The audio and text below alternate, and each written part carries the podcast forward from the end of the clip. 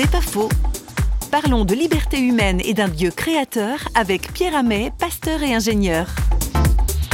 Je vais probablement mourir avec cette question. Pourquoi les hommes, les femmes et les jeunes, trop de personnes ne veulent pas d'un Dieu créateur?